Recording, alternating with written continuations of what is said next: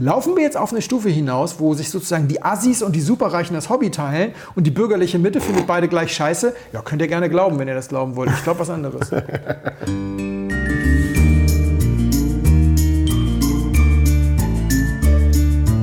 Blindflug. Ein Weinpodcast aus den Untiefen schwarzer Gläser.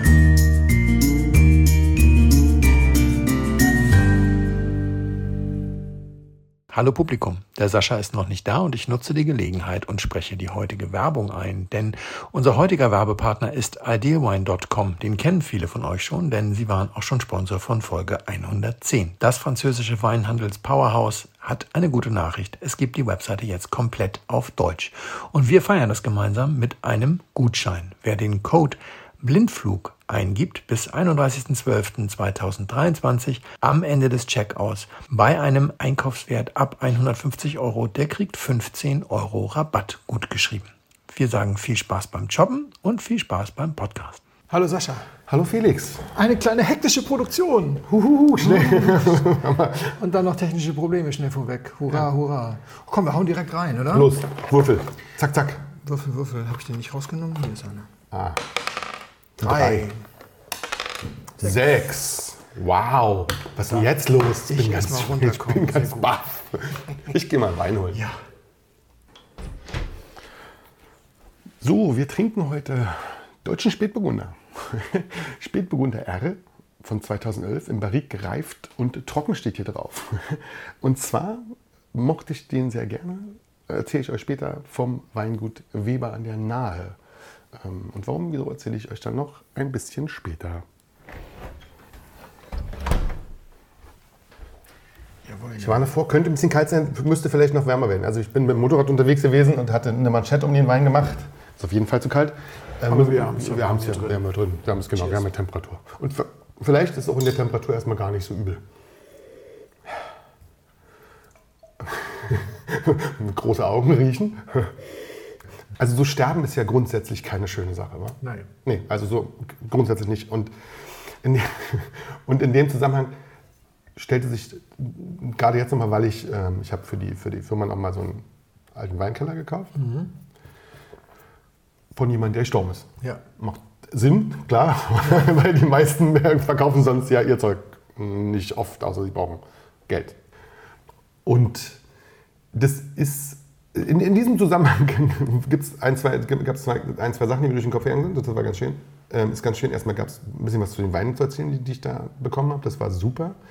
Aber was mir durch den Kopf ging gestern, als ich den, also gestern habe ich dann nochmal knapp 500 Flaschen ähm, schön gereiften Bordeaux rumgeschleppt und zweimal hin und her bewegt. Das ist also irgendwie so, ich habe es kurz im Kopf durchgerechnet, weil ich so genervt war und 1,5 Tonnen durch die, durch die Ecke bewegt, war ein bisschen und dachte, ach du Scheiße, jetzt ist, meine, da gibt es nämlich noch einen Zusatzweinkeller bei dem, wo die herkamen. Nicht in Berlin, sondern außerhalb im Wochenendhäuschen. Da hat jemand so viel Wein und immer gern getrunken. Die meisten Bordeaux sind aus den 90ern, aus den guten Jahren der 90er, glücklicherweise. Ja. Und du denkst, da waren jetzt mal, also ich habe nur aus diesem, aus diesem Keller, ich aus dem Berliner Keller 800 Flaschen, nee, äh, 600 Flaschen gekauft. Die bleiben dann mal so übrig und dann gibt es noch mal außerhalb wohl noch mal welche. Also jetzt mal ernsthaft, ein bisschen, wenn man das jetzt ein bisschen halbberuflich macht, aber bei dir ja auch. Was macht man dann damit? Also, das, also ich meine, wir haben ja beide auch schon vorher ohne irgendwie was, das war ja immer so viel, also ein bisschen über 1000 im, im, im, im Eigenbedarf sozusagen, sind ja so wie da. Man kauft immer noch was nach. Wahrscheinlich werden wir es auch nicht leer trinken. Und die Erben erstaunlicherweise so selten, dass Erben auf diese Weine anspringen. Ja. Also so wahnsinnig selten. Würde mal seltener werden. Ja. Da kommen wir nachher ist- noch mal kurz zu, mit dem seltener werden. Ja, wa- was macht man damit? Ich mache das nicht mehr. Ich, du hast es vor zwei, drei Folgen mal gesagt, das ist eigentlich ja Arbeit. Ja. Äh, alleine das Ein- und Austragen Das- und so genau, weiter. Ich ist mache gerade viel Arbeit. Ich habe das nicht vor, so viel Wein zu hinterlassen. Das heißt, du, also äh, die Idee ist wirklich, also ich habe mich das Idee normal ist gefragt, es, mein- abzutrinken ein bisschen. Ja, meine Idee ist es abzutrinken, runterzutrinken auf 600 Flaschen. Ja. Und, und wenn ich dann, sag mal, so ein absehbares Ende nehme, Ja. also nicht irgendwie Herzinfarkt Okay, umfallen, Ja, ja, klar. dann würde ich das auch irgendwann runtertrinken auf 200 Ja. oder sowas. Und wenn die dann überbleiben, Okay, das ist dann ja überschaubar, aber Genau. ich meine, ich meine, da sind jetzt Es- deutlich über 1000 übrig ja, geblieben. es sei denn, meine Tochter würde ein Fable entwickeln, dann Ja, wäre ich hemmungsloser. Da würde ich sagen, ja, wir wenn, kaufen mehr. wenn, wenn sie das gerne erbt, wenn Ja. Lust hat, das, ne, dann, dann würde ich immer nur aufpassen, dass es einigermaßen gut sortiert ist. Aber sonst habe ich das nicht vor. Es ist auch tatsächlich so, dass ich das gar nicht mehr so wahnsinnig spektakulär finde, jetzt eine riesen Auswahl zu haben, sondern ähm, Ja. Äh, Du stehst auch ganz oft vor dieser Auswahl, finde ich, Ja. und denkst, boah, puh, was trinke ich denn jetzt? Ja. Dann ist die Auswahl so groß, ist wie bei allem, dann ist die Auswahl so groß, dass du ja keinen Bock hast, richtig was rauszusuchen und so. ja, vor allem ist Und der Gag ist, immer bei, bei dem, was dir, wo du weißt, dass es schmeckt und dass es gut ist und dass du Spaß dran hast. ja, noch schlimmer ist, wenn jede Flasche ein Kompromiss ist. Ja. Also wenn sie sagt, den würde ich ja gerne, aber nee, Ja, eigentlich ja, nicht. stimmt, Der genau. hat 15 an der Alkohol und ich bin allein, nee, lieber nicht. Aber der, ja, obwohl der könnte ja noch ein bisschen. Ah, Ja, ja, stimmt. ah, komm, nimmst du den. Das, ist, das, ist, das, das passt jetzt schon. Jetzt hast du 20 Minuten überlegt. Jetzt musst du auch mal irgendwas ins Glas kriegen. Zack. damit du, genau. Und dann hast du den da im Glas. Ja, war das jetzt der richtige? Dafür hast du den ja nicht gekauft. Das stimmt. Aber ähm, schön ist auch, also was, was, was sozusagen die schönere Variante an diesem, an diesem, an diesem Kellerkauf war jetzt nicht, dass der gestorben ist, das war jetzt für mich sehr gut. Ähm, das Coole an so Sachen ist ja immer, die gehen ja für einen guten Preis weg, wenn die Leute das ad hoc verkaufen wollen. Ja? Dann ist ja so, dass der, dass der Preis, also sagen wir mal so, äh, der, im Grundsatz war die Idee des Kauf, war die Idee des Kaufens 50% unter Marktpreis. Unterm jetzigen. Ja? Ja. Ähm, das hat auch funktioniert. Wir sind sogar noch ein bisschen drunter geblieben, was insgesamt schon sehr schön war. Ja? Also ähm, so bei 46, 47 Prozent zum Marktpreis. Gut war immer noch natürlich, wenn du es jetzt so siehst, wenn du mir die älteren Sachen hast, ist wahrscheinlich bei, bei einigen noch tatsächlich ein bisschen was verdient, wenn man das jetzt mal so sieht. Aber für, die, für die Lager, klimatisierter Keller und sowas, alles, alles gut. Also ich habe das in zwei Chargen gekauft. Und lustig ist ja, wenn du sowas kaufst, das liegt ja alles irgendwie rum. Und dann guckt sich das jemand an, schreibt das ein bisschen auf, was das alles gibt und sowas. Und da rutschen ja auch Flaschen durch, sozusagen beim Durchgucken. Ja. Sieht man nicht alles und so. Und das war, das war sehr hübsch. In der, in der ersten Charge, das war eine Rhone-Charge, ähm, knapp 200 Flaschen, Rhone und ein bisschen Burgund und sowas. Sehr hübsch, 230 Flaschen, die, also diese, die erste Charge.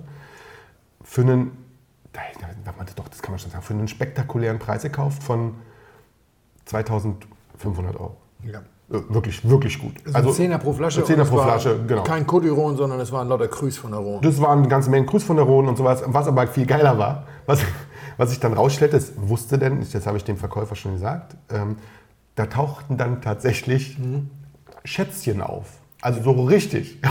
So, du dir dachtest, okay, ich erzähle mal was für Schätzchen ja, in der ersten Charge. Es tauchten unter anderem auf, da muss man mal sagen, okay, kann man, man 1986er, Chateau Rayas, Chateau of the Pape, zwei Flaschen, aktueller Preis theoretisch im Augenblick 1600 die Flasche, aber selbst wenn man den für 1000 verkaufen würde, äh, unglaublich, tauchten, lagen irgendwo so zwischen. Ich gucke da so in die Kissen und denke, hä?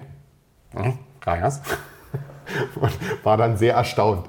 Und dann noch eine Flasche Claude Bes von Rousseau, 2001. Kann man ja auch, kann man sich wahrscheinlich, wissen die meisten inzwischen schon, dass das Zeug irre teuer ist. Und schon damit hätte sich, war der, war der, war der, war der Preis quasi, also Mehr super. als doppelt, ja. Mehr, also mehr, mehr als mit, mit, mit, mit, dem, mit was drei, vier Flaschen. Und der, der, Rest, der Rest war auch alles toll. Eine ganze Menge ähm, Pego dabei, die einfach, also die einfachen Reservedinger, die sind immer schön. Hatten wir ja auch aus der Halbflasche. Wahnsinnig schön.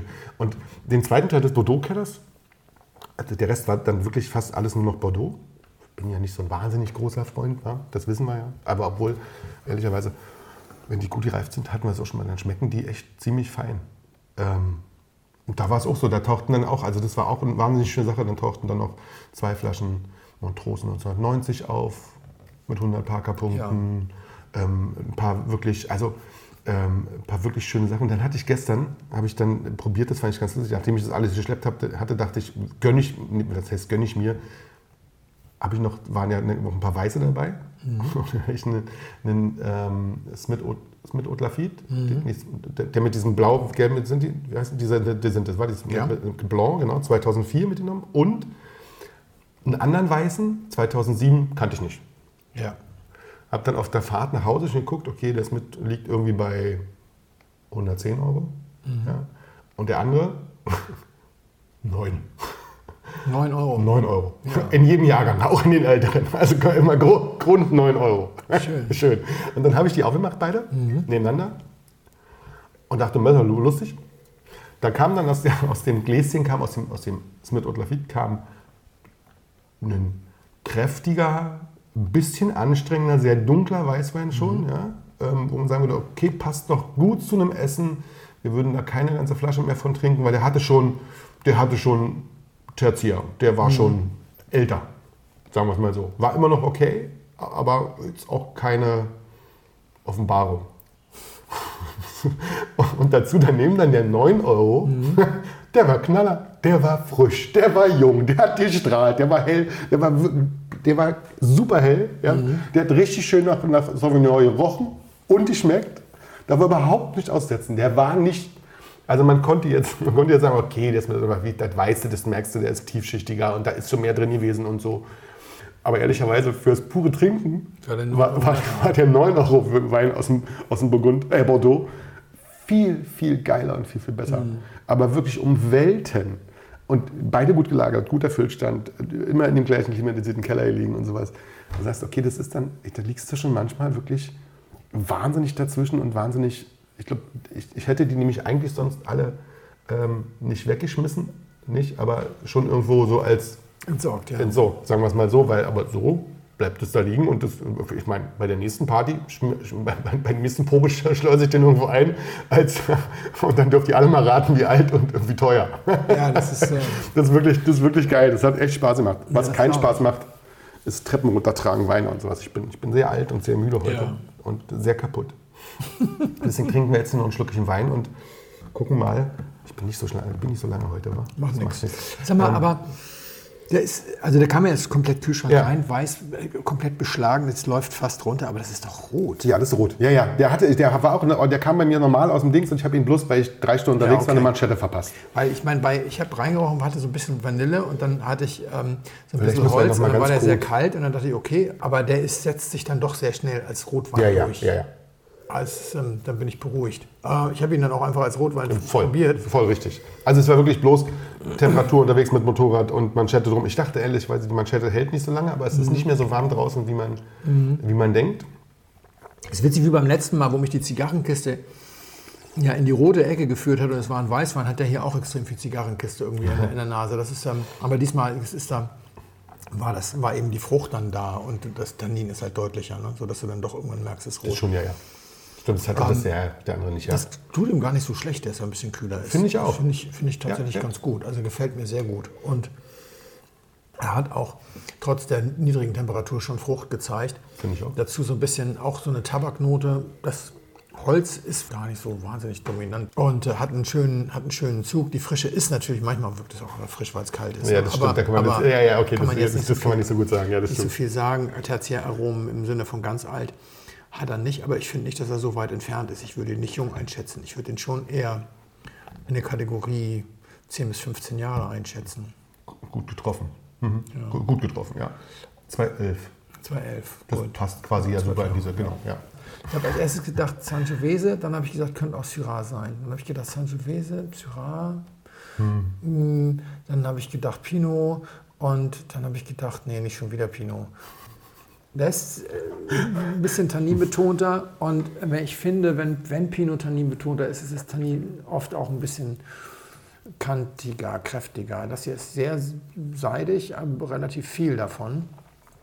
Ja, war so. Also ich, wie gesagt, weil er sehr früh Frucht zeigt, auch bei niedriger Temperatur. Ich finde, na, die Frucht geht schon so ein bisschen in so eine Kirschrichtung, was ein bisschen mich nach Italien führt oder ein bisschen, was mich eher nach Italien führt als nach Frankreich. Aber Ich, ich, ich gebe dir mal einen Tipp, wir sind viel näher dran. wir sind viel näher Wir dran. sind viel näher dran. Wir sind in Deutschland. Ja. Ja, deutscher Pinot. Hm. Ja, kann ja auch manchmal wie Chianti schmecken. Ist, also finde ich, in dem Fall finde ich das tatsächlich sehr löblich, muss ich sagen. So, das, also, Ja, weil das ist ja, hast du nicht oft, dass du sagst, du hast sonst Ja, ein- nee, nee, also ja. hat eine, eine Mühelosigkeit. Wir wissen ja, 2011 war brutzelwarm. Ne? Also das ist, äh, Und 2011 war ein Jahr, in dem die Winzer so ein bisschen begriffen hatten, wie man sie sich ihre Säure bewahren und so weiter, weil ja 2009 auch nicht gerade kalt war. Ja, da hatten sie es ein bisschen, hatten sie ein bisschen äh, besseres Händchen. Trotzdem habe ich aus 2011 noch nicht, viel- noch nicht viel guten Pinot getrunken. Ich finde den aber ganz, ich finde den ganz charmant. Ich habe den schon, ich habe das, den letztes Jahr, glaube ich, ich habe den auf der Prowein getrunken. Und zwar von so einem, ähm, da war so ein kleiner Stand, junge Winzerin, der Vater stand daneben, ganz jung. Und dann habe ich die Sachen von der getrunken und das war echt, war echt wirklich schön. Ähm, alles schön. Hat auch ähm, coole Lagen, ein Riesling im, im Monsinger Hallenberg. Ähm, sehr schön. Bisschen komisch von der Vermarktung, das weiß ich nicht warum, aber es steht nicht, es steht halt, ich zeige dir die Flasche nachher, es steht vorne nicht die Lage drauf, sondern nur an der Seite. Ja. Fand, ich schade, weil es ist ja eine sehr gute Lage. Ja. So, viele haben, so, so viele sind da nicht begütert, glaube ich. In der Lage, da ist ja nur Emre Schönleber. Nicht so wahnsinnig Nicht so, nicht so viele. Ähm, Emma Schönleber und, und Schäfer Fröhlich logischerweise. Ja. Dann, ähm, also zwei, drei hatte ich immer noch nebenbei im, im Gummio. Und wenn du jetzt ähm, Vater-Tochter sagst, boah, boah, Alzheimer. Weber. Und das hatte ich schon getrunken. Und das, was sie an Riesling macht, fand ich ganz, fand ich ganz süß. Äh, Also wirklich sehr gut. Ja. Wie immer bei diesen kleinen Dingern kostet alles nichts. Und dann hatte der Papa, Papa heißt Udo. Udo, Udo, Papa der heißt Papa Udo, heißt Udo, definitiv. Der Papa ist ein Technik, wir sind beide Technikfreaks. Wenn du da in den Keller gehst, da musst du eine Sonnenbrille aufsetzen, so viel Edelstahl, so. Stahl und sonst was blitzt dir da entgegen. Ich weiß, dass ich, ich habe mit ihr auch mal gesprochen, sie hat angefangen mit einer eigenen Linie, aber Genau. wie heißt sie mit Vornamen? Das ist eine gute Frage. Sie hat angefangen mit einer eigenen Linie und das übernommen, weil er noch nicht so alt ist und er noch Bock hat. Aber Genau. die machen ganz viel zusammen und sie hat mir das auch erzählt, sie sind totale Technikfreaks. Was aber nicht heißt, dass sie jetzt super Hightech-Weine machen. Nee, genau. Ich hol mal Und dass die sie wirklich alles, alles kaufen, was, was irgendwie im coolen Material da ist. Oder? Finde ich. Also, und dann hatten, dann hatten die den quasi, ähm, dann hatten die den normalen Spätburgunder und unterm Tisch hatten sie den. Ja, 2011er Spätburgunder R äh, hieß auf der Prowein, war noch ein anderes Etikett drauf, was noch, noch viel unscheinbarer war. Ja. Also da hast du gar nicht gesehen. Und den haben sie wirklich erst, den haben sie so lange barrique gelassen. Und erst, glaube ich, letztes Jahr irgendwie rausgeholt. Ähm, und dann erst, erst dann erst auf den Markt gebracht. Ah, ja. Und ähm, auch das für kein Geld. Aus dem Frühlingsplätzchen. Ja. Das für kein Geld, wo du, wo du, wo du denkst, ey, da lässt, also das, das Etikett war wie gesagt noch unscheinbar. Das haben sie jetzt noch mal ein bisschen aufgewertet, ähm, Ja. Damit man auch weiß, Das okay, sieht das, immer noch fürchterlich, sieht aus, als wäre es aus dem, aus dem Nadeldrucker. Als, wär's, als weißt du, als wäre es so, ein- so ein, Rohetikett, das du dann in den Nadeldrucker spannst. Dann das aus. Also es geht Liebe noch mal, Familie also- Weber, sorry. Aber da, da müssen wir nochmal arbeiten. Ich glaube auch. Vor allen Dingen, das Zeug ist wirklich, ich meine, es kostet immer noch nichts. Es ist wirklich, ich finde es auch für den, also für, also für den Jahrgang und alles wirklich schön gut gereift. Ähm, ein toller deutscher Spätburgunder. Ähm, 14 Alk. 14 also Alk für das warme Jahr. Für das warme Jahr lässt sich nicht vermeiden. Ge- Genau. Sehr Aber den, ich die merkt man, die Kühle tut ihm wahrscheinlich wirklich das aber nicht, nicht verkehrt, wa? Ähm, so ein ganz milch klein. Ja. Ein kleiner Meditationsschluck. Danke. Es hat mir wirklich gut gefallen, deswegen dachte ich, das muss ich noch mal. Sie hat mir dann irgendwann, hat sie mir schon vor einer ganzen, ganzen, ganzen, ganzen Weile, hat sie mir mal äh, drei Probeflaschen geschickt. Ähm, und ich dachte, das kann man wirklich mal machen, weil das ist echt schön, kostet kein Geld. Hat mir da schon wahnsinnig gut gefallen. Und Und kostet wie viel? ich glaube, das waren unter 20 oder um die 20, irgendwie sowas. Also das war. Haut mich nicht bitte, wenn ich. Komm. Genau. Dann. Wenn es mehr kostet, be happy and spend the deficit. Ist wirklich gut, wa? Finde ich. Wir trinken von Pierre-Jean Villard den Condrieu Jardin Suspendu aus dem Jahr 2020. Cheers. Cheers. Bin neulich als Rassist bezeichnet worden. Was? Ja, mal Alter wieder. weißer Rassist? Mal wieder, ne? Alter weißer, einfach nur Rassist. Ich bin da nicht stolz drauf, ne? Wir müssen aber mal über Rassismus reden. Es geht hier auch nicht um irgendeinen so Dieter Nuhr-Approach. Ich finde das weder witzig noch irgendwie. Ja, ich fand den mal super witzig, aber Ja, jetzt. Äh, ja, ja. Geht mir ähnlich. Ist, man muss da nicht. Genau. Ich, es ist nur so, also ich bin in einer, wie soll ich das sagen? Meine heutige Einstellung zum Rassismus habe ich nicht alleine erreicht. Die habe ich im Dialog erreicht, weil ich bin in einer Ära aufgewachsen, also so viel jünger bist du ja nicht als ich, wenn, wenn bei uns das Kinderzimmer unordentlich war, so richtig schön chaotisch. Ja. Dann kamen die Eltern rein und haben gesagt, die sehen es ja aus wie bei den Hottentotten. Ja, das stimmt. Ja? Das Das das habe ich, das hab ich, das hab ich bei meiner Tochter nicht gemacht. Nicht, weil ihr Zimmer immer ordentlich war. Ich bin schon von alleine drauf gekommen, dass das, äh, nicht okay ist. Nicht okay Ja, ist. stimmt. Genau, nicht okay ist, finde ich, ist ein ganz guter. Ich habe auch den Begriff Rassismus nicht in der Schule gelernt. Den gab es damals noch nicht. Das hieß Rassendiskriminierung. Es gab den Begriff Rassismus in dem Sinne nicht. Und ich bin also, ich komme also aus einer Welt, in der man immer mindestens diffamieren oder diskriminieren benachteiligen musste. Es musste immer irgendein Nachteil für denjenigen sein, der da diskriminiert wird, sonst ist es keine Diskriminierung. Und deswegen ist der Begriff Rassismus auch sinnvoller als Rassendiskriminierung, weil dieses, es muss einen offensichtlichen Nachteil geben, ist natürlich Quatsch. das habe ich dann irgendwann in der Diskussion mit Menschen gelernt und deswegen diskutiere ich eigentlich ganz gerne über Rassismus. Ich kann immer was lernen, aber ich gehe nicht jeden Quatsch mit, sozusagen. Ich bin Rassist genannt worden, weil ich Eskimo gesagt habe. Okay. Und dann wurde mir gesagt, das geht nicht. Alte Nummer, äh, erstmal so Inuit oder sowas. Und ich wollte dann diskutieren. Ja. Und dann hieß es hier, nee, du bist Rassist. Rassismus ist keine Meinung und mit Rassisten diskutiere ich nicht. Oh. So, den, den Spruch Rassisten, Rassismus ist keine Meinung fand ich eigentlich auch immer ganz gut, bis man ihn mir auf diese Art und Weise um die Ohren gehauen hat. Seitdem weiß ich, wie scheiße er eigentlich ist. Und äh, dieses, also wer wird schon gern Rassist genannt? Ja, das, das ist die Nazi-Keule mit hauchdünnem Stoffüberzug. Ja. Und und Ja, äh. Kurz die Geschichte der Eskimos. Also in den 90ern rannten irgendwann Leute rum und sagten, die, das heißt nicht Eskimo, das, ist, äh, das geht nicht, die, das muss Inuit heißen. Das Problem ist nur, die Inuit sind ein Teil der Eskimo-Familie sozusagen, oder der, der, der Eskimo-Völker, nämlich die im Osten leben, in Neufundland, Neuschottland, also Kanada äh, und Grönland und so. Und dann gibt es in Alaska gibt es die Yupik und dann Ja. gibt es noch äh, die Inupiat, die sind da irgendwie so dazwischen. Und dann gibt es noch in Russland, im russischen Nordpolarbereich nochmal wieder andere und so weiter und so weiter. Und die Inuit wollten wirklich gerne das ersetzen. Das fanden die anderen nur nicht witzig. So verstehe ich. Ja, weil ich meine, stell dir vor, du gehst äh, was ich, nach, nach Friesland und sagst, ihr seid alle Dänen. Hm. Fänden die jetzt nicht so cool. Und tatsächlich ist das sogar eine rassistische Entgleisung. Ja, du kannst Das nicht zu stimmt. jemandem hingehen und sagen, hey, du bist doch Inuit, wenn er in Wirklichkeit Yupik ist. Das, das wäre so, als würde ich in Düsseldorf auf der Königsallee mir irgendjemand mit schwarzer Hautfarbe rausnehmen und sagen, du bist Afrikaner. Und dann kommt er mit breitestem Hamburgisch und sagt, nee, Alter, ich komme aus Finkenwerder. Und nee, du bist Afrikaner. Alle Leute, die schwarz sind, sind Afrikaner. Ja, Das geht nicht ist, so. Ja, geht nicht. ist. Rassismus. Ja, das stimmt. Das ist aber zum Beispiel die Art von Rassismus, wo ich erstmal lernen musste, dass es Rassismus war. Als ich zwölf war, war das nicht Rassismus. Meine Eltern Hm. hätten das nicht gesagt. Die hätten zu mir gesagt, Felix, das ist ziemlich doof, so zu agieren. Ja. Aber die hätten nicht gesagt, das ist Rassendiskriminierung. Ja, Ja? Und dann äh, kam das anders. Dann haben die also gemerkt, okay, das funktioniert jetzt nicht mit den Inuit. Und dann haben sie gesagt, ja, das ist eine rassistische Beleidigung, weil in einem Dialekt kanadischer Indianer, die kanadischen Indianer, Members of the First Nation und die äh, Eskimos waren immer verfeindet in der Historie, äh, der frühen Historie Amerikas oder des amerikanischen Kontinents. Und in irgendeinem Dialekt heißt das abfällig Rohfleischesser. So nach dem Motto, die haben das, das vorher noch nicht entdeckt. Ja. Und eine andere Variante hieß äh, Rohfischesser. Problem ist, es ist frei erfunden. es ist frei erfunden. In Wirklichkeit ist es tatsächlich ein Dialektwort und heißt Schneeschuhflechter. Okay. Was Okay. anderes als Rohfleischesser. Ja, Definitiv. vor allem, äh, jetzt kannst du sagen, ja, aber die, die kaufen ihre Schneeschuhe mittlerweile auch bei Walmart. Nur, weiß ich, war neulich in Dresden und da rannte keiner mit so einem riesigen Messer am Gürtel rum und wir nennen sie trotzdem noch Sachsen. Ja, weil das Sachs ist das große Messer und die, die das Sachs trägen, waren die Sachsen, das Sachs tragen am Gürtel. Und das ist ja nicht rassistisch, die jetzt heute noch Sachsen zu nennen. Also wenn historische Veränderungen so stattfinden, ist es nicht mehr rassistisch. Und das ist die Art von Diskussion, die ich dann manchmal führe. Ja?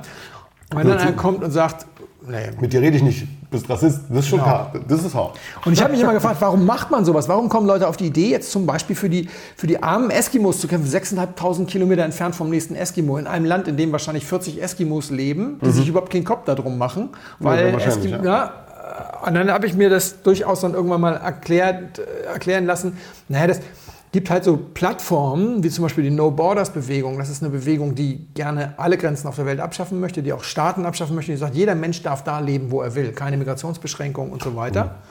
Das ist eine harte Ansage. Ja, finde ich auch. Wird nie wahr werden. Nee, schwierig, Finde ich ja. auch interessant, dass so, solche Bewegungen, obwohl sie wissen, dass sie ihr Ziel nie erreichen werden, dann trotzdem immer weitermachen. Ja. Es gibt ja auch viele Bewegungen, die haben sich aufgelöst, als sie merken, dass sie nicht weiterkommen. Funktioniert nicht, ja? Ja, klar. Die machen das immer weiter und die hatten halt, äh, das sind so richtige Plattformen, in denen dann auch Strategien diskutiert werden. Und da ist dann eben so mit diesem ganzen, mit diesem ganzen Überfall sozusagen, mit dem ganzen auch Überfluss an Informationen und das ist jetzt Rassismus und hier und so weiter und so weiter.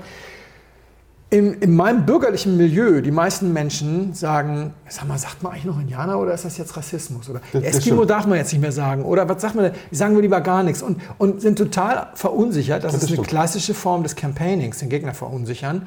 Und dann stellen die sich hin und sagen, ich kann es dir erklären. Ah, endlich einer, der es weiß, erklär mir mal. Und dann können sie, haben sie schon mal drei Viertel Leute aus dem Weg geräumt, die sich ihnen sonst in den Weg stellen. Und ich gehöre zu denen, die sich ihnen in den Weg stellen und ich kriege dann die, Die Rassismuskeule. Ja.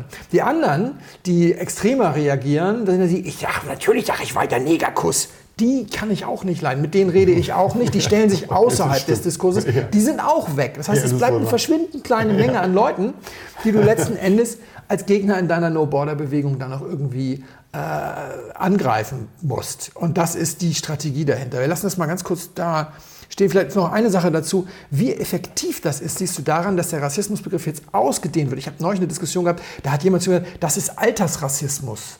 Hast du vielleicht auch schon mal gehört, das Begriff. Das wird jetzt ganz oft. Altersrassismus, Rassismus hier, Rassismus da. Weil, wenn du jemand sagst, hey, du bist ja ein Altersdiskriminierer, ey, das ist eine Nazi-Keule mit sieben Wickeln Frotte drum. Ja? Also Altersrassismus ist wieder pff, ganz dünner Stoffüberzug. Ja. Funktioniert viel besser. Verbitte ich mir grundsätzlich. Ich sage dann, nee, das ist, meinetwegen ist das Altersdiskriminierung, wenn ich Omili sage, weil sie es einfach nicht schafft, irgendwie in weniger als zwölf Minuten über den Zebrastreifen zu kommen. Und ja, das ist nicht in Ordnung, aber das hat mit Rassismus so wirklich Nichts zu tun. Nix. Ja, finde ich auch. Nichts zu tun. Gar nicht. Aber die Leute sind im Auftrag des Herrn unterwegs. Antirassismus ist total super. Unantastbar. Wir kommen drauf zurück. Hat nämlich im Moment ja noch nichts mit Wein zu tun. Das Das musste ich nur mal kurz erzählen. Wir kommen aber drauf zurück. Paul Lehmann kommentiert. Ich hätte einen Themenwunsch-Vorschlag für einen zukünftigen Podcast, die Zukunft des Weinkonsums. Die Zahlen in Deutschland gehen drastisch zurück, wegen deines Erbens, dachte ich da gerade. Ja, das Rotwein. Rotwein zum Beispiel minus 14 Prozent, 2022 gegenüber 2021. In Bordeaux werden viele Flächen von Wein auf andere Agrargüter umgewidmet. Stimmt. Junge Leute trinken heute viel häufiger gar keinen Alkohol oder wenn dann nicht unbedingt Wein. Fragen, sind die Zahlen so schlecht, weil sie während der Pandemie so gut waren? Oder ist es doch auch viel wahrscheinlicher ein langfristiger Trend? Warum hat Wein offenbar keine Lobby bei jungen Konsumenten? Was kann und muss die Weinindustrie im Marketing ändern, um junge Käuferschichten, das heißt ja auch die Konsumenten von morgen, äh, um den Wein schmackhaft zu machen? Was hält der Podcast von meiner These Sparkling und Weißwein funktionieren derzeit und zukünftig im Vergleich noch besser? Und der Trend wird sich verstärken, weil beide besser zu vegan, vegetarischen und überhaupt geänderten Essgewohnheiten passen und erfrischend kühl und kalt wie ein Cocktail oder Alkopop sind. Rotwein wird weiter massiv verlieren, weil A, Fleischkonsum wenig angesetzt ist und B, die Teile durch den Klimawandel zu alkoholreich und damit schwer werden. Und Rosé ist halt Instagrammable. Fangen wir mal hinten an. Es gibt sehr gute Rosés. Also Alkopop, äh, da nehme ich mal an, dass Paul schon ein bisschen älter ist, weil Alkopop spielen in der heutigen keine Rolle mehr. Alkopop ist eine Alkohol für die Jüngeren unter unseren Hörern, die Ja. jetzt fragen, was ist das? Alkopop ist so, eine Mischung, so ein zuckerhaltiges, äh, alkoholhaltiges Getränk. Das ist begründet worden von einem Produkt, das hieß Bacardi Breezer, das in den 90er Jahren eine Riesenwelle an Alkoholismus unter Kindern ausgelöst hat. Ich übertreibe, aber ungefähr so war es. Ja, ja. Das aber bereits 2007 mangels Nachfrage vom Markt genommen wurde. Ah. Das ist also eine, eine Mode, das ist 15 Jahre her, 16, dass sie das vom Markt genommen haben. Ich glaube, mit Alkopops und so musst du Weißwein nicht vergleichen, um Himmels Willen. Nee, glaube ich auch. Cocktail ist jetzt auch nicht so das Ding. Sparklings äh, laufen besser. Das kannst du in Deutschland immer nicht nehmen. Sparkling in Deutschland ist ja letzten Endes das Hauptvehikel des Hausfrauenalkoholismus. Das stimmt. Bei Ja. den Massen, die, die hier an, an Achtung, das ist jetzt Hausfrauenrassismus. Ach so, stimmt.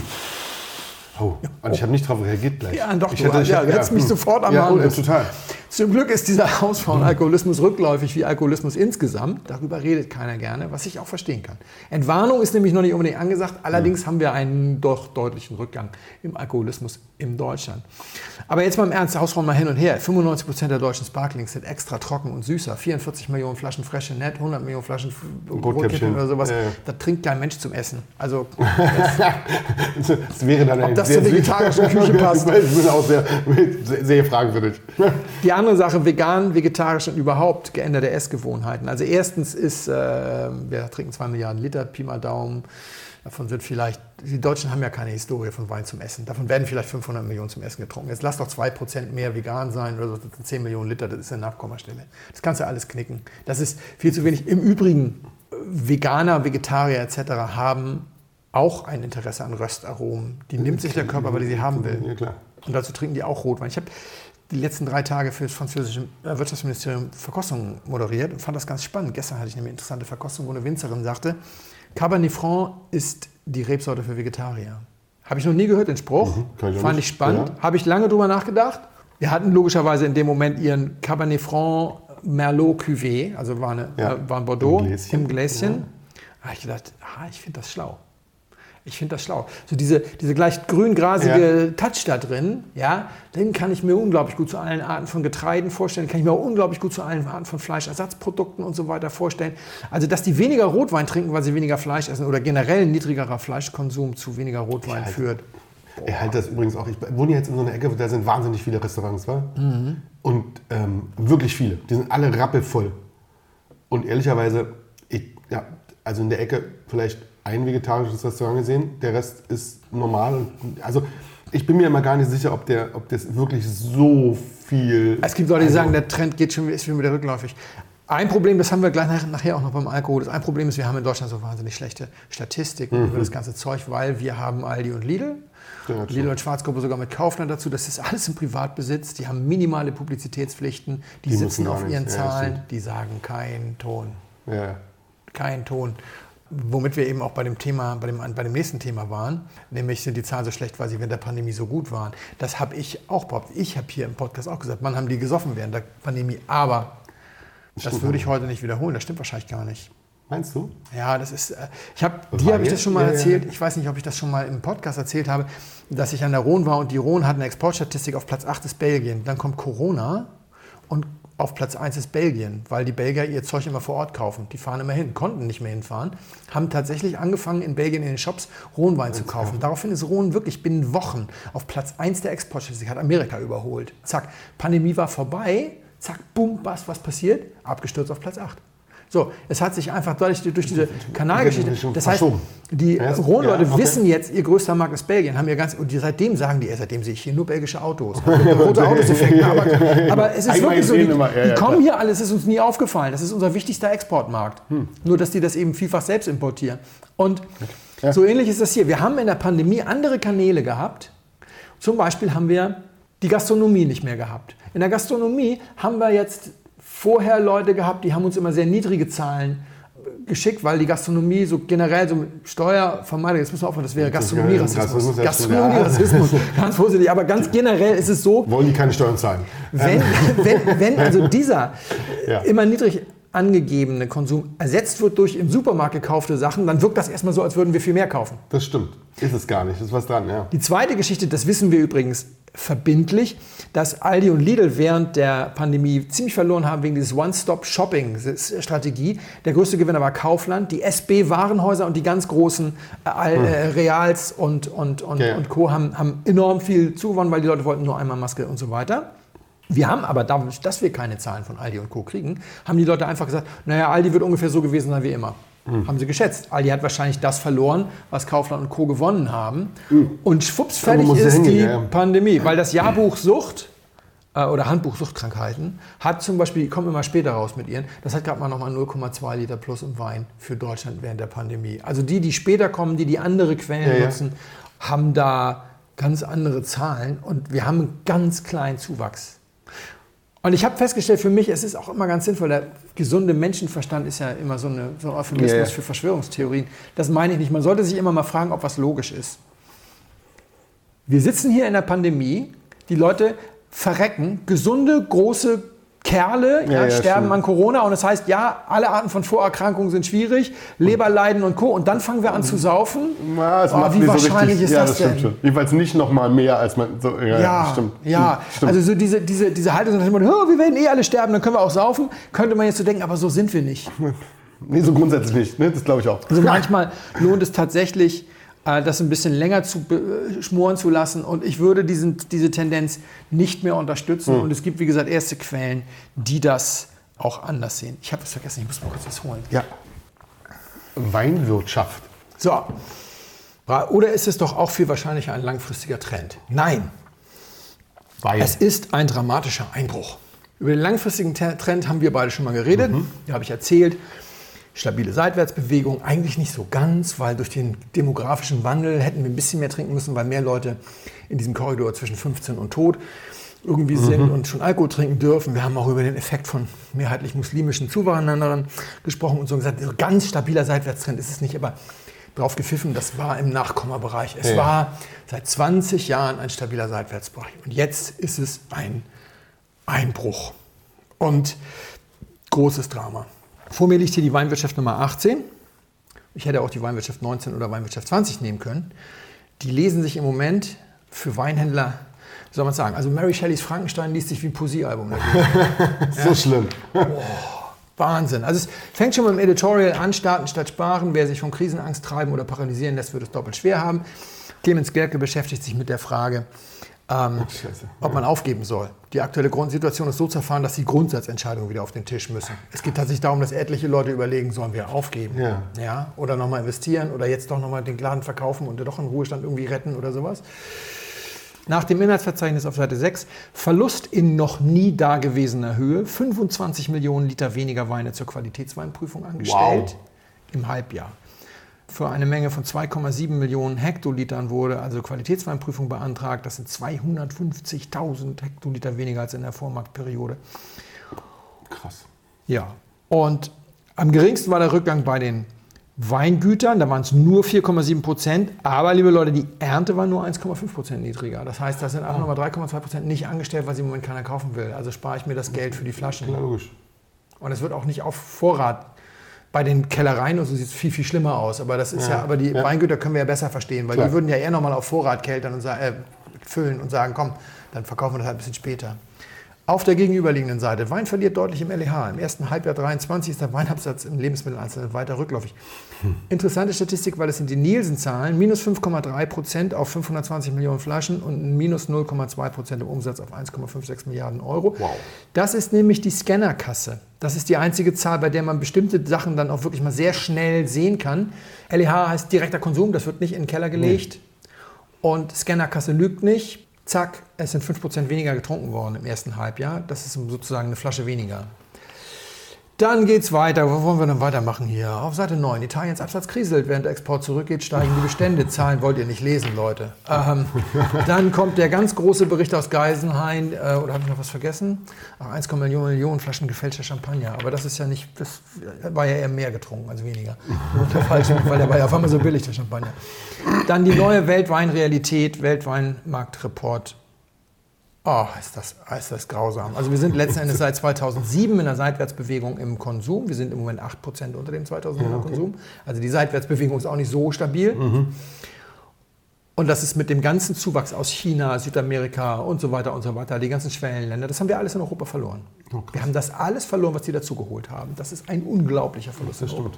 Gleichzeitig eine Wahnsinnsüberproduktion. Das einzig okay Jahr war 2017 mit 2% Überproduktion. Du brauchst eine Überproduktion von 5% ungefähr oder Damit was? man so weglegen kann und so. Ja, nicht nur zum Weglegen, sondern auch, weil wenn ich jetzt einen neuen Markt wie Kolumbien Ja. erschließe, dann mache ich da meine 600 Wineshops auf. Dann muss ich natürlich auch 600 Regale bestücken und die Ja, ja, sollen ja klar. auch nicht sofort wieder leer sein. Ich muss also, ich habe immer, Ja, ja, was brauchst jedes? Mal, wenn ich die Ja. Regalfläche ausweite, brauche ich auch ein bisschen Vorrat sozusagen. Deswegen ist das völlig in Ordnung, wenn wir 2, 3, 4 Prozent, wir haben in den letzten 30 Jahren ein Jahr mit 2 Prozent gehabt. Das war das einzige Jahr mit einem einstelligen Ja, ich Überschuss prozentual. Der Durchschnitt liegt bei 20 Prozent. Jetzt weißt du, warum die auch in Deutschland gerade über Notdestillationshilfen verhandeln. Außer beim krass, ja. Dornfelder, der ist knapp. Äh, ist knapp. Deswegen ist er bei dieser, das hätte ich noch sagen können, bei dieser Qualitätsweinanstellung muss man so 15 Millionen Liter an, abziehen oder sowas. Die wären angestellt worden, wenn es mehr Dornfelder gibt. Dann kommt der Report über den Fassweinmarkt. Leute, da Wird einem auch traurig. über, Überschrift viele Fragezeichen, darüber wollen wir nicht.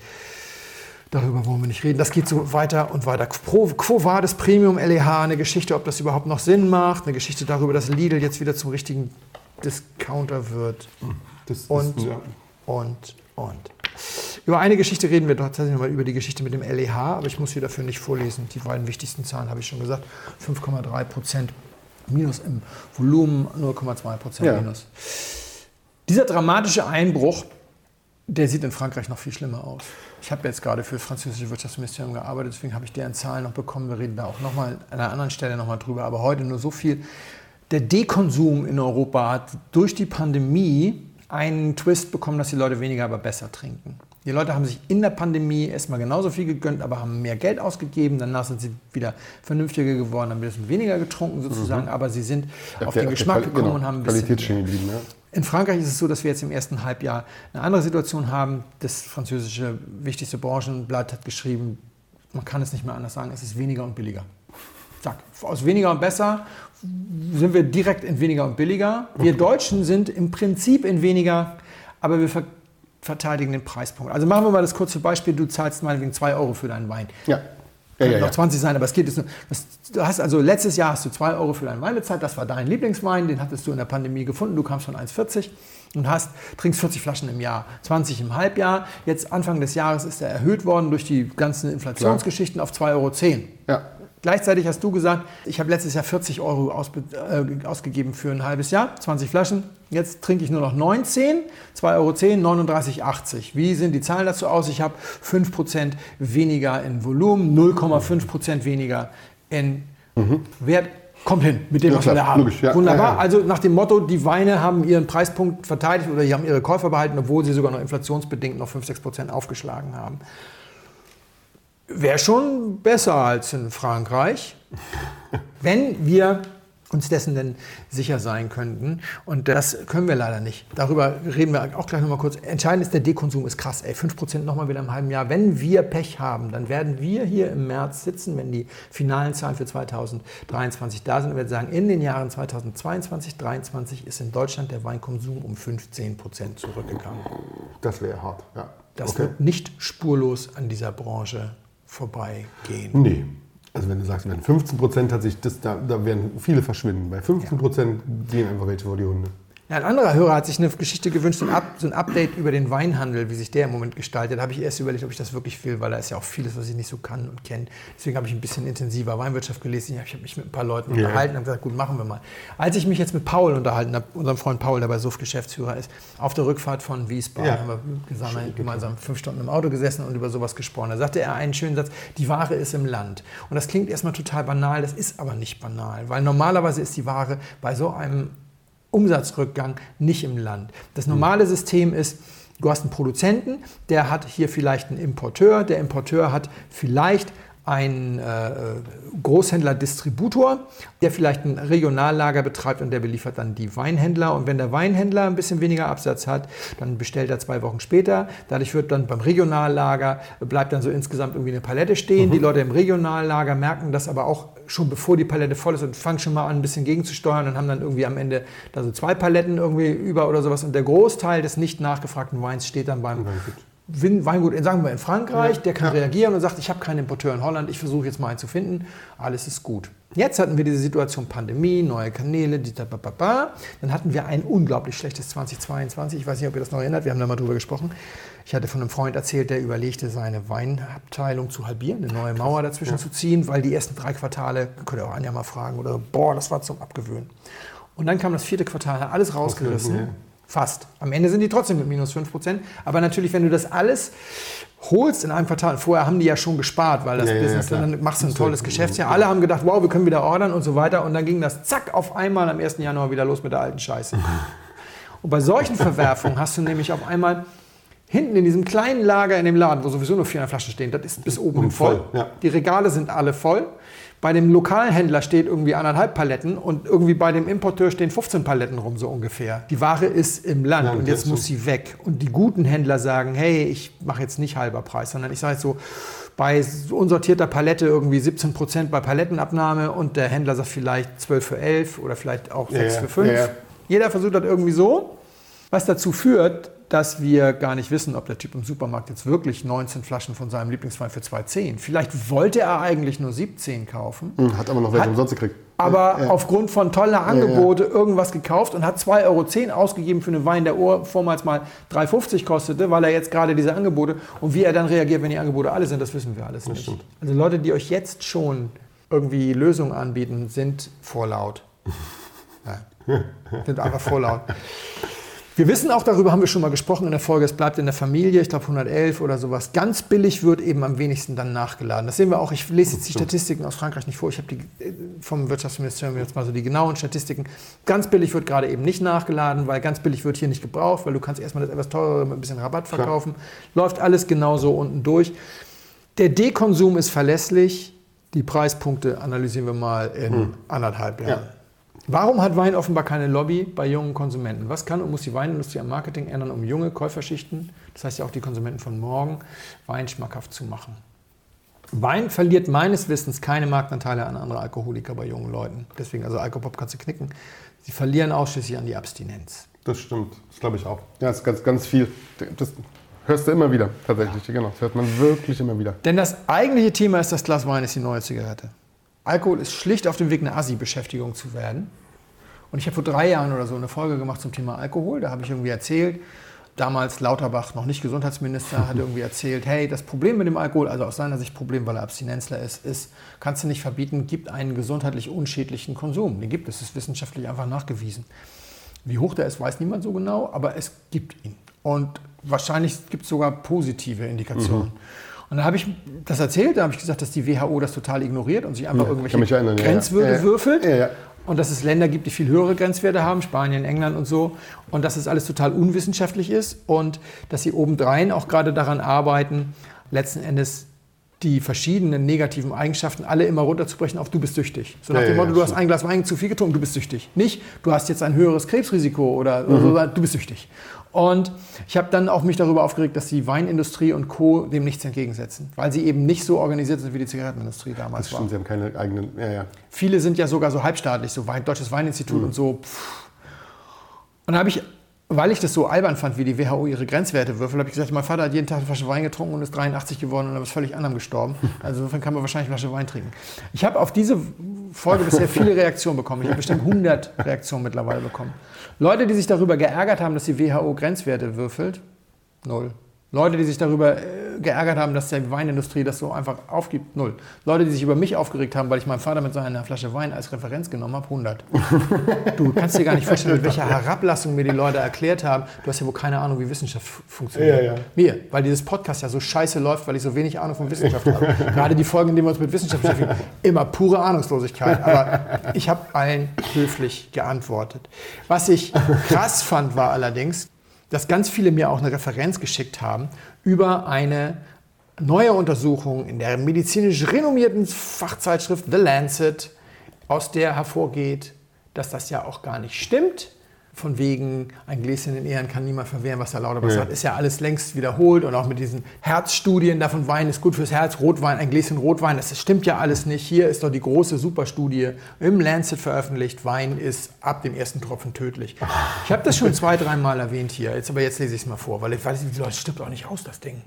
Also, 0,5% erhöhtes Gesundheitsrisiko bei einem Drink pro Tag. Die Unstatistik des Monats August ist eine Analyse der Fachzeitschrift Lancet von 83 Studien mit insgesamt 600.000 Menschen über die Auswirkungen von Alkohol. Ein Ergebnis dieser Studie wurde in den Medien, unter anderem im Deutschlandfunk und bei stern.de, besonders hervorgehoben. Ein einziger Drink pro Tag erhöht das Risiko, eine von 23 alkoholbezogene Gesundheitsprobleme zu bekommen, um 0,5 Prozent. Ein Drink sind 10 Gramm Alkohol, also etwa ein Viertel Liter Bier oder ein Achtel Wein. In den Medien wurde davon gesprochen, dass der Satz ein Gläschen in Ehren kann niemand verwehren nun endgültig widerlegt sei und man jetzt über absolute Abstinenz und höhere Besteuerung reden müsse. Zu viel Alkohol kann der Gesundheit schwer schaden, das steht außer Zweifel. Bei geringen Mengen aber berichteten frühere Studien, dass der Konsum von einem oder zwei Drinks pro Tag das Auftreten von Herzkrankheiten verringern kann. Gemäß der neuen Lancet-Studie sind jedoch selbst kleine Mengen von Alkohol gesundheitsschädlich, wenn man auf eine breite Palette von 23 alkoholbezogenen Gesundheitsproblemen blickt. Aber wie hoch ist das Risiko? Wie viel mehr ist 0,5 Prozent? Auf Facebook erklärte ein promovierter Chemiker, wer könnte das gewesen sein? Es bedeutet, dass ein, okay. es bedeutet, dass ein Mensch von 200 krank wird. Das ist jedoch ein Irrtum, denn die Prozentzahl ist ein rein relativer Risikoanstieg. Wir haben in mehreren Unstatistiken gezeigt, dass relative Risiken leicht missverstanden werden und Studien daher immer die absoluten Risiken ausweisen sollten. Auch die Richtlinien des Lancet schreiben das genau vor. Doch die Autoren der Studie berichten in dem veröffentlichten Artikel nur von dem relativen Risiko. Was die Gutachter anscheinend nicht bemerkten, Glücklicherweise hat die Presseabteilung von Lancet aufgepasst und für die Pressemitteilung von den Verfassern nachträglich die absoluten Zahlen eingefordert. Ein Bravo den Journalisten von Lancet. Die absoluten Zahlen zeigen folgendes. Von je 100.000 Personen, welche keinerlei Drinks konsumierten, hatten 914 im folgenden Jahr ein Gesundheitsproblem. Bei Personen mit einem Drink pro Tag stieg diese Zahl auf 918. Das heißt, der absolute Risikoanstieg war vier Personen von 100.000 oder 0,004 Prozent. Bei zwei Drinks pro Tag war es dann schon mehr, 63 von 100.000 oder 0,063 Prozent. Jetzt kann man zweierlei Dinge verstehen. Erstens, ein Drink pro Tag ist wohl ein eher kleines Gesundheitsrisiko, auch weil frühere Studien ein solches nicht immer fanden. Zweitens, die Autoren der Lancet-Studie haben ein Grundprinzip transparenter Risikokommunikation nicht beachtet und dieser Fall ist im Gesundheitsbereich leider immer noch keine Ausnahme. Mit relativen Risiken kann man eben mehr Angst erzeugen als mit absoluten. Professor Dr. Gerd Gigerenzer und seine Mitstreiter von der Unstatistik schreiben auch wunderbare Bücher, warum ja. grüne SUV fahren und Joggen unsterblich macht. Also so, wo sie diese ganzen, wo sie ja, diese ganzen Dinge auf, aufreißen, sind äh, darüber weit über die Grenzen der Bubble bekannt geworden. Ist auch das Leibniz-Institut für Wirtschaftsforschung, das da federführend ist. Mega. Was heißt das jetzt? Wir müssen mal ganz kurz, also erstmal ist da eine gewisse Ironie drin, ein Hoch auf die Journalisten des Lancet, die sich diesen Scheiß haben andrehen lassen und dann in der Presse mitteilen, das ist natürlich ironisch gemeint. Denn das Problem ist, der Lancet wird in 12.000 Bibliotheken auf der Welt gespeichert, die Pressemitteilung in keiner. Nirgendwo, ja genau. Die ist längst weg. Bleibt längst ja. nur diese Studie über. Und ähm, die zweite Sache ist 4 von 100.000. Da haben die jetzt kein Fass mehr aufgemacht, aber statistisch ist das das gleiche wie 0. 4 von 100.000 ist einfach nicht signifikant. Es reicht nee, nicht aus, stimmt. insbesondere wenn es andere Studien gibt, die diese, nicht mal diese 4 finden. Damit muss man ganz klar sagen, forget it. Mhm. Ja, ist einfach nicht. Auch 0,063 von. Ja, ja, das ist auch nicht wahnsinnig viel. Ja, ja. Reicht noch nicht. Ja, und würde auch sagen, man könnte also sagen, ein Gläschen in Ehren kann niemand verwehren. Und wir wissen, dass Menschen unterschiedlich reagieren. Frauen, Männer, Asiaten, denen bestimmte Enzyme fehlen, ältere versus jüngere. Kein Rassismus, bitte. Nee, aber das war jetzt nur die medizinische Ich, meine, ich wollte nur noch mal kurz einen, damit ja, nicht, recht. sicher ist sicher. Ja, ja.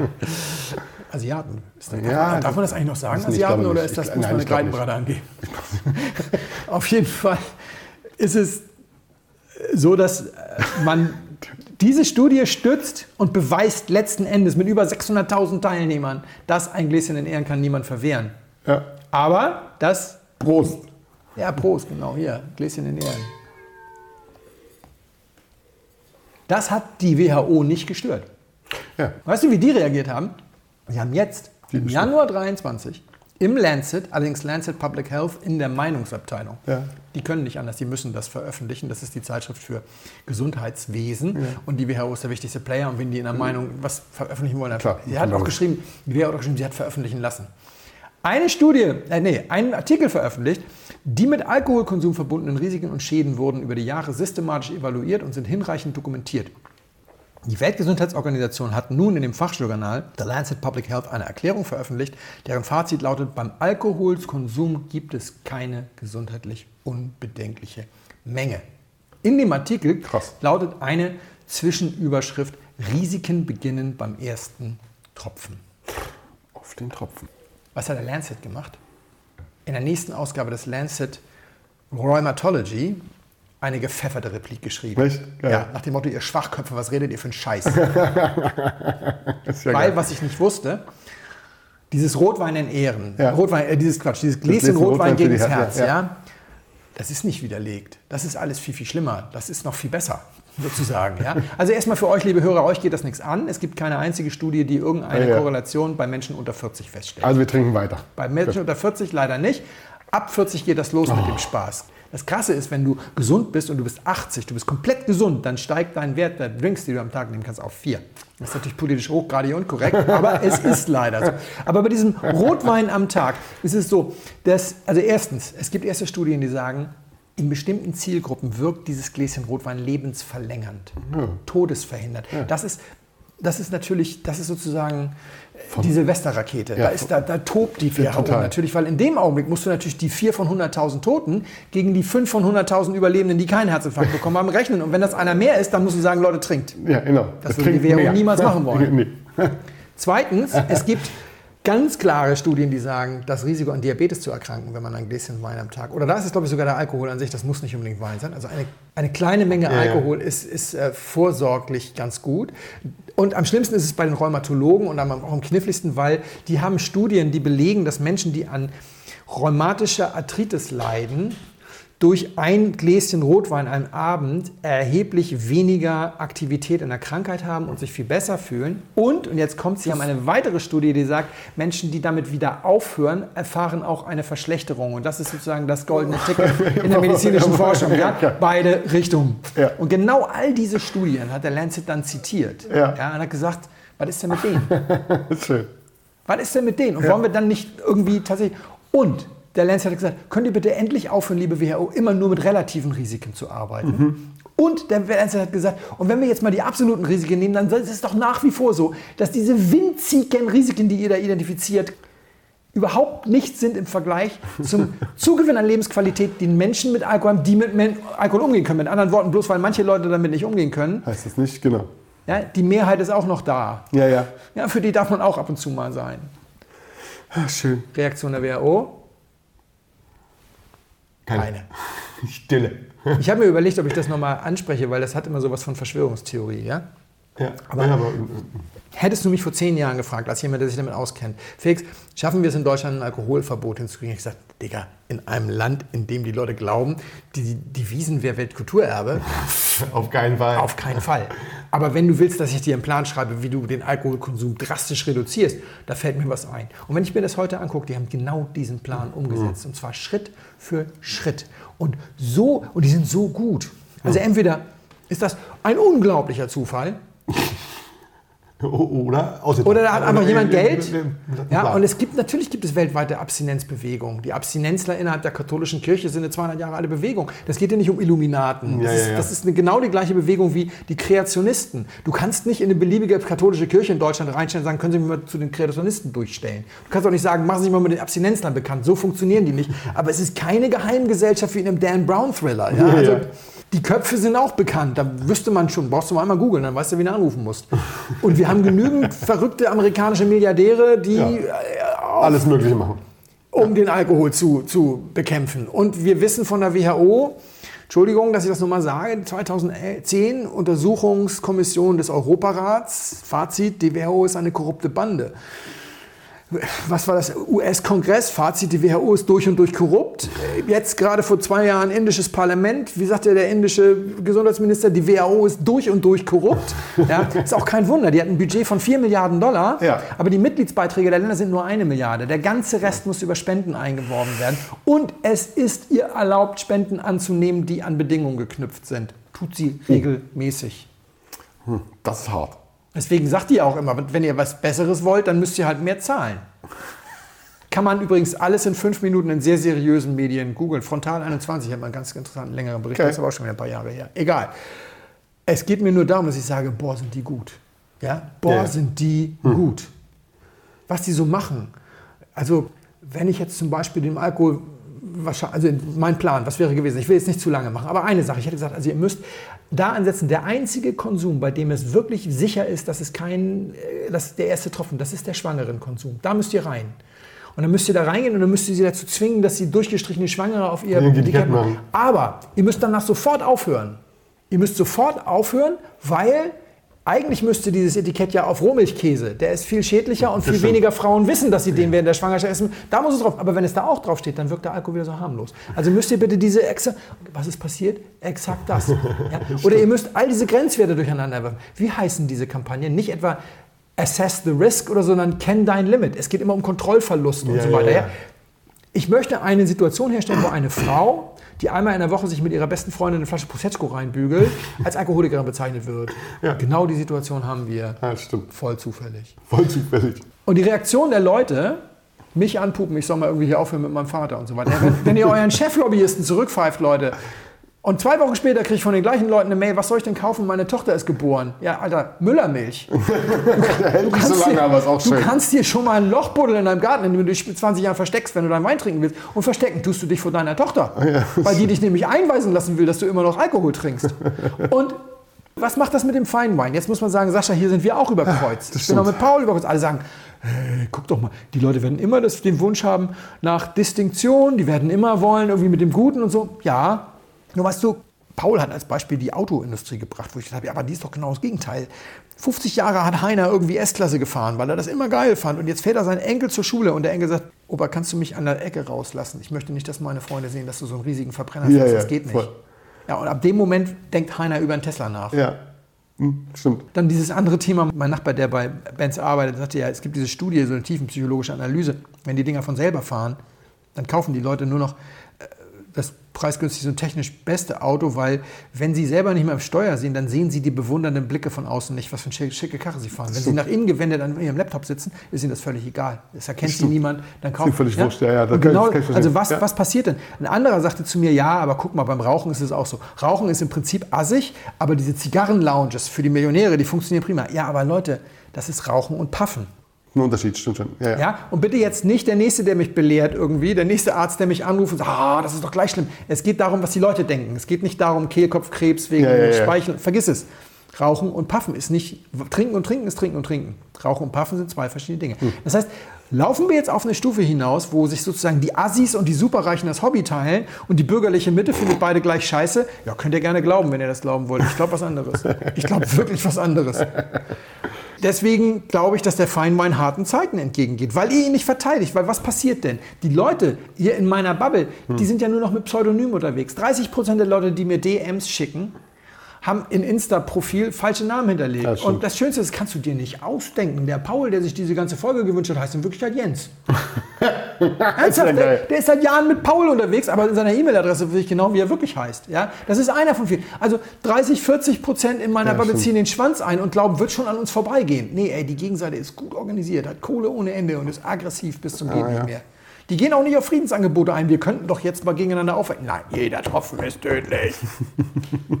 Ja. Die machen euch rund, Leute. Und ich kann mich zurücklehnen. Mein Ruf ist ruiniert. Ich bin Weinpublizist. ja, mir wird auch niemand mehr die Wohnung kündigen. Deswegen, wie wird es weitergehen? In zwei Jahren macht das erste Restaurant einen Schutzraum für Familien auf, damit die Kinder nicht sehen müssen, wie die anderen Alkohol trinken. Wollen wir wetten? Wahrscheinlich im Prenzlberg als Auf erstes. jeden Fall im Prenzlberg. Und nachgemacht Auf wird sofort Fall. an irgendeiner ödeligen Ostseebude.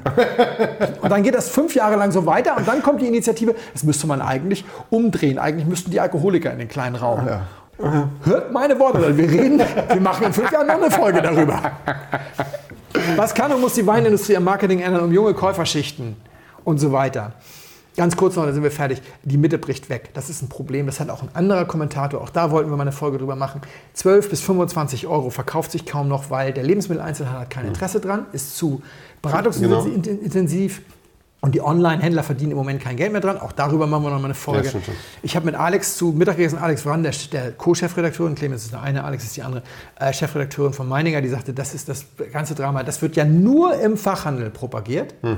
Die sowieso nur 10% Marktanteil haben. Nur da wird das Zeug konvertiert. Genau das ist der Wein, mit dem ihr alle konvertiert worden seid, Leute. Ja, ja. Was können wir für die jungen Leute machen? Du musst sie mit genau dem Zeug in Verbindung bringen, kannst sie bezahlen, aber ist so viel besser als Ja, der ja, Supermarkt-Krams. Das machen wir ja aber mal. Also wir Ja, versuchen wir das machen das Ja, wir ständig, das aber ständig. in unserer Bubble. Aber der Großteil eben nicht. Und wenn wir nämlich nochmal zwei Jahre mit 15 Prozent haben, dann werden, und das ist keine Fantasie, das ist ja, dann werden 50 Prozent der Fachhändler aufgeben. Müssen. Klar, was Müssen. Klar, was Und machen? wer kommt dann? Wer hat die große Investition angekündigt? Havesco mit Jacques Weindepot. Die wollen auf 500 Depots aufrüsten. Die rücken dann da überall ein. Und denen ist dieser ganze Scheiß auch egal. Die wollen auch nur Geld verdienen. Die würden auch Socken verkaufen, wenn es mehr Geld zu verdienen gibt. Schöne Champagnersocken. Ja. Ja. Wein. Das war jetzt eine fröhliche Folge, oder? Ja, fand ich auch. Publikum beschimpft, Welt, Weltuntergang vorhergesagt. Wir reden über Weißwein, oder? Mhm. Einen, einen kleinen Schluck brauche ich noch. Sehr gerne. Also Weißwein. Kräftig? Hatte der, der hat ordentlich Holz, oder? Nee, der hat Ja, der kein Holz, das, aber dann hat er kein Holz, der hat. Nee, das ist Ganztraubenpressung, das Gegenteil. Er ist kräftig, auf Ja. jeden Fall. Aber Ganztraubenpressung und Halbstück. Und ich glaube noch nicht mal alle neu. Okay. Und nur zwölf Monate. Also Okay. Aber, trotzdem, also Kräftig. schon kräftig. Kräftig, kräftig. Dicke Eier. Äh, nee, sagt man nicht. Das ist doch, ja, ist da das, das Ismus. Also, Das Ismus. okay. Also, Entschuldigung, das wollte ich noch sagen. Gut, dass du sagst. Die, die Parallelen zum Rassismus. Ja. Ja. die Parallelen zum. Das muss ich noch mal kurz sagen. Wenn du dich hinstellst und sagst, ich will über diese Grenzwerte diskutieren, dann sagen sie dir, nee, du bist Alkoholiker. Und mit Alkoholikern diskutiere ich nicht über Grenzwerte. Genau. Und es ist exakt die gleiche. Und deswegen bin ich mir so sicher, dass es Campaigning ist. Mhm. Weil es die genau gleichen Mechanismen sind wie in dieser Geschichte. Ja, das ist so ähnlich, dass ich denke, nein, das ist nicht Zufall, das Ja, ist ja. Campaigning. Ja. Mhm. Okay, also wir wissen jetzt schon, das verraten, also Halbstück, also kleines Fass, 600. 600, genau. Mhm. Zwölf Monate drin. Es ist viel Kraft, es ist viel Struktur. Es, puh. Erstmal mag ich es. Jo. Ich glaube, zum Stück Käse finde ich es noch geiler. Also wenn noch ein bisschen so ein fettiger Käse dazu kommt, irgendwie so, dann ist es nochmal noch mal, noch mal viel leckerer. Kein Sommerdrink. Kein Sommerdrink. Oh, nee, nee. Also nicht für die leichte Terrasse und zum, zum Wegschlürfen, sondern der will schon was. Rebsorten, ich bin ein bisschen lost. Ich löse das direkt auf. Bin ich so ein bisschen lost. geredet. Genau, das ist. Aber es ist gut. Ich finde es sogar Ja. richtig gut. Der Dekanter gibt 96 Punkte. Das ist vielleicht ein bisschen viel, aber, aber wenn man den Kontext kennt und wenn man alles weiß, dann ist das wieder nicht mehr so viel. Die Geschichte ist eigentlich ziemlich witzig, aber nur für dich, weil ich dir von dem Wein erzählt habe. Und die dachte, dass ich ihn dir einschenken will. Wir haben, er kommt aus dem Sortiment unseres heutigen Werbepartners Ideal Wine, die sich Ah. mal wieder ähm, gemeldet haben. Äh, die Hörer wissen schon alles mit jetzt auf Deutsch und so. Also Gutscheincode Blindflug, alles in groß. Das habe ich, glaube ich, in der Werbung nicht angesprochen. Alles in groß. Und es gibt 15 Euro ab 150 Euro Bestellwert. Gilt auch für dich. Also Schön. musst du, musst du so tun, als wärst du Neukunde. Ja. Das ist Ah. Pierre, Villard-Condrieu. Und jetzt muss ich Okay. dazu erzählen, ich habe Sascha letzte Woche, letzte Woche, bei, nach der letzten Produktion, habe ich ihm vorgeschwärmt. Stimmt. Das ist ja so schön, dass in Frankreich kann man so toll glasweise Wein Mhm, trinken. Ich war in einem korsischen Restaurant in der Champagne in Reims und es gab tollen Champagner, logischerweise bei dem Glas. Und dann habe ich zu einem Hauptgang gesehen, die haben einen Condrieu, der nicht so ganz billig war. Und dann habe ich das mal gegoogelt und dann sah ich irgendwie der neue Star der Nordrhone. Das hast du erzählt, genau. Und das ja. sagen sie ja mal alle, der neue Star der Nordrhone. Und dann habe ich das äh, probiert. Das war der 21er und den fand ich sehr gut. Und dann bin ich weitergefahren zu Nicolas. Nicolas Heni von Malmont, da haben wir auch mal hier Mhm. im Podcast und hat den besucht und habe ihm erzählt, ich war in der Champagne, habe einen ganz spannenden Wein getrunken vom neuen Star der Nordrhone so und sagt, ah, sagt er, lass mich raten, äh, Pierre-Jean Villard. Und da dachte ich, okay, dann ist es wohl der neue Star der Nordrhone. Ja? Wenn mein Star der Südrhone sagt, ah, dann ist da wohl was dran. Die Geschichte ist ganz spannend, der muss ziemlich alt sein, der hat nämlich schon in den 90ern als Kellermeister in Burgund gearbeitet, deswegen auch ganz Traubenpressung hier im Viognier und wenig Ja, ja, Holz. ja. Das ist der Versuch, ein, äh, ein Burgund quasi äh, mit zu importieren. Allerdings natürlich, was hat das 14 Alkohol wahrscheinlich? Nee, 13, guck mal. Wow. Wow. Das schmeckt, also. Aber es ist halt 100% Viognier und das schmeckt Genau. halt immer ein bisschen kräftiger. So. Und der hat dann eine Domain in der, an der Rhone geleitet, das ist, da ist, liegt sein Herz. Und dann hat er versucht, ein Weinberg, ein Weingut aufzubauen, indem er wirklich Stück für Stück gepachtet und so weiter. Und jetzt hat er auch sein Stück Côte Rôtie, hat also auch einen roten, der kostet 140. Ah. Wow. Und also für so jung ist das, oder Ja, für, krass. Ja, ja. ist das auch ist schon ja ganz schön viel. Ansage, ja. Und ist sehr hoch geschätzt, sehr hoch bewertet. Man kann die Sachen kaufen, das ist immer so, wenn so junge Leute so teuer sind. Dann liegt es schon mal ein bisschen. Ja. Liegt es schon ein Ja, bisschen. definitiv. Aber ich fand das halt ganz spannend, weil ich versuche ja mit den Wein, äh, 40. ich versuche ja mit dem Werbepartner gut aussehen zu lassen. Ja. Das kostet halt 43 bei denen. Das ist super. Das kostet in Deutschland 73. Weil die machen halt Weingutspreise äh, halt häufig bei Ideal Wine-. Und dann für 43 ist es halt wirklich dann schon wieder. Das ist super. Dafür ist es wirklich großartig. Also so oder so. Ist ja mal- in einer Ecke, die ich wirklich mag. Ja, Aber schön. Der kann das schon. Der kann Den roten Schau trinken wir auch irgendwann mal. Sehr geehrte Damen und Herren, im Namen von Flugkapitän Felix Botmann und seiner Crew möchte ich mich ganz herzlich bedanken, dass Sie sich heute für Blindflug entschieden haben. Wir hoffen sehr, Sie hatten eine angenehme Zeit an Bord and we wish you a safe onward journey und allzeit einen guten